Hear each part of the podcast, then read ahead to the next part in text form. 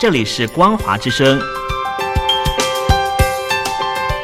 听众朋友，从现在开始，请您一起来关心最近发生的新闻事件。欢迎收听《光华随声听》。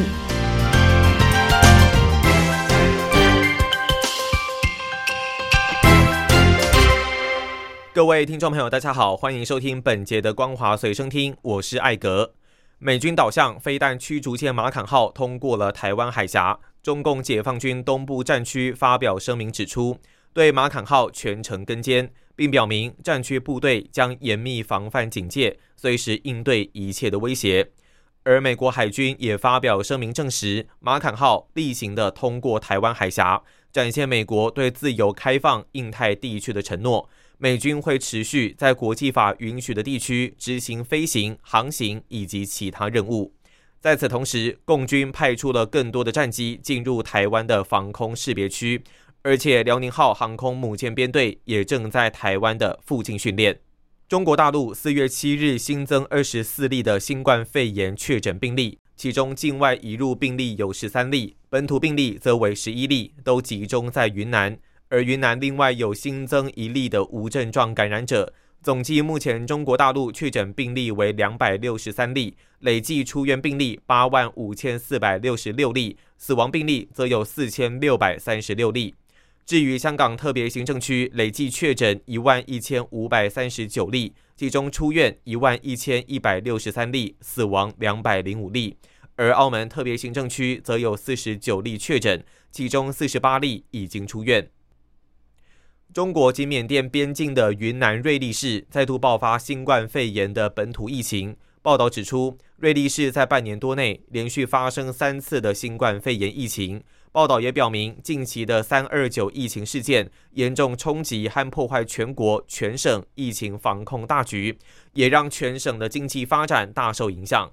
在染疫人民中，大多为缅甸籍。当局随即要求瑞丽全体居民在家隔离一周，之后又宣布。将为瑞丽市等四座边境县市民众全面施打疫苗，而因为疫情再度爆发，瑞丽市委书记龚云尊被指控失职，云南省委决定撤销龚云尊的党内职务还有政务，将他降为一级的调研员。中国财政部税政司长王建凡表示，“十四五”规划期间将健全以所得税和财产税为主体的直接税体系。逐步提高这些税务占税收收入的比重，积极稳健推进房地产税的立法还有改革。不过，中国官方从二零一三年提出要加快房地产税立法后，就曾经多次表态，但到目前为止也都是只闻楼梯响。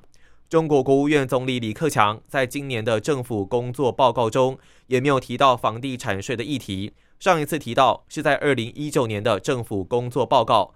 当时的说法是健全地方税务体系，稳步推进房地产税的立法。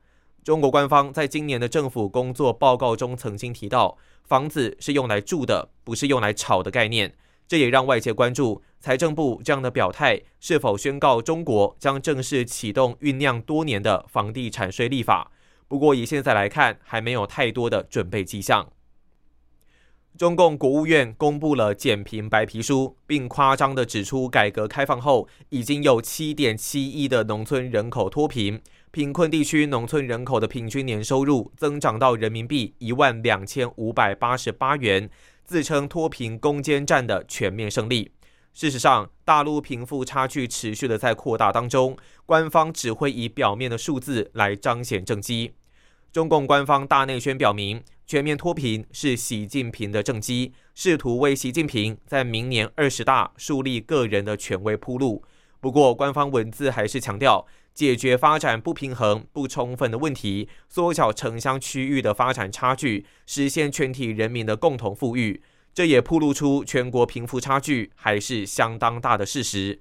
分析指出，中共官方这样的宣传会让许多人对脱贫的问题产生错误的认知。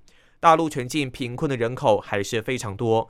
如果以联合国或世界银行制定的全球绝对贫困线，也就是每人平均的每日收入要达到一点九美元来估算的话，大陆还有好几亿的贫困人口。面对贫富差距越来越大，官方喊出减贫，只能期满于一时，还是难以撼动大陆的现况。中国大陆媒体报道，大陆全境由于原物料短缺，多家企业价格调整都是从四月一号起开始执行，使得四月份成为了涨价潮的起点。包括了空调、压缩机等产品，四月开始会涨价三成。报道指出，原物料短缺引发的涨价潮，导致大约八成七的空调企业都已经开始涨价，使得多数企业认为短期内涨价会持续，而且今年原材料价格回归正常的几率很小。在许多空调厂商涨价的同时，也让各大品牌纷纷宣布涨价，幅度在百分之四到百分之十一不等。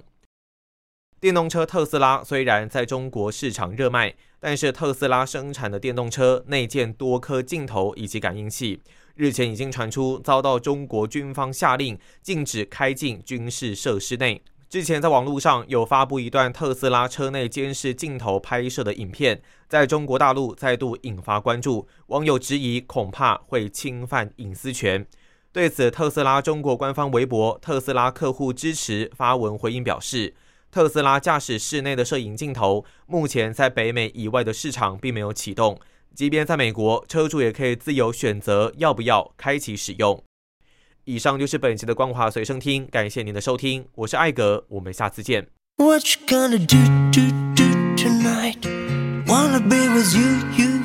Tonight.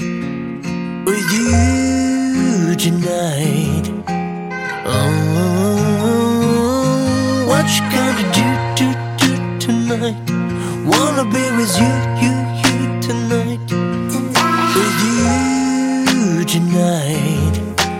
Oh, 你的眼睛仿佛藏着几颗星星，重力发射在你的每个微表情，牵动我的潮汐。你的。让我脱离既定原型，我奋不顾身忘了落西的禁忌。